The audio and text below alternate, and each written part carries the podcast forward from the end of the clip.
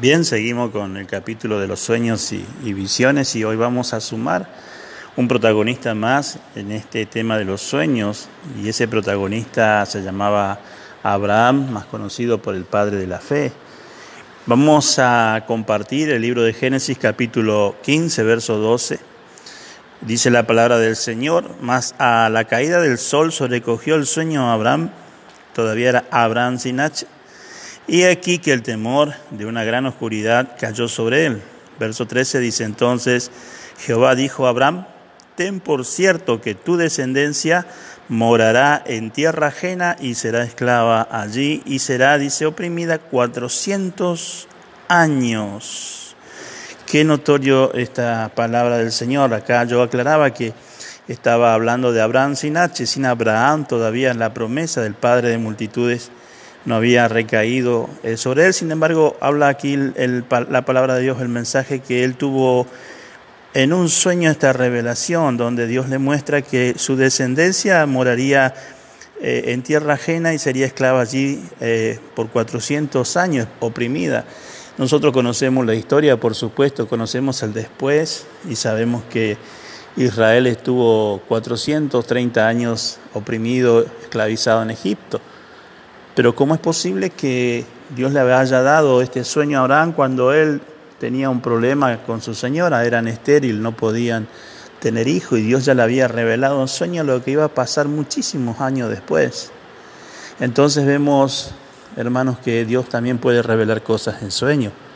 Eh, este hombre, Abraham, tenía 75 años cuando recibió la promesa Tenía 100 años, 25 años después nace Isaac, que es el hijo de la promesa, si bien antes nació Ismael, también Dios cumplió la promesa con este varón. Pero 25 años después de su promesa recién nace Isaac. Ahora note que Isaac tuvo a Jacob a los 60 años de edad.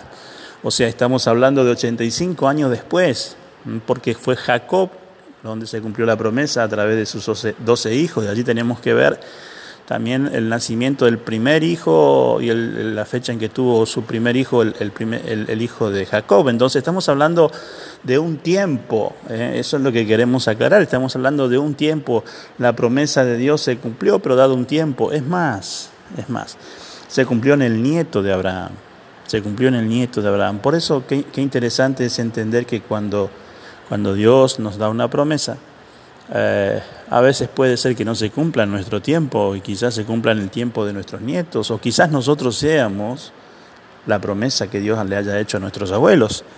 Es decir, los tiempos de Dios no son nuestros tiempos eh, necesariamente e indudablemente que no es así.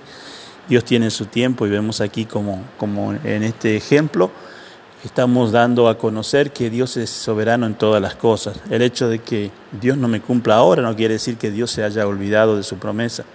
Tardó muchos años para que Dios cumpla la promesa en Abraham, pero Dios tenía todas las cosas bajo control y eso es lo, interesante en saber. Aquí ya Dios le estaba hablando, incluso si nosotros podemos leer el versículo 14, dice, más también a la nación a la cual servirán, juzgará yo, dice, y después de esto saldrán con riquezas. Y fíjese usted, ¿no? Está, se está cumpliendo, se cumplió, se cumplió la, promesa, se cumplió la palabra de Dios. Dios no le falló a Abraham, aunque él murió sin ver esa promesa. Así que, hermanos y amigos, eh, mi mensaje en el día de hoy es que tengamos confianza y tengamos fe en Cristo y en el Señor, que las promesas de Él se cumplen sí o sí a su debido tiempo.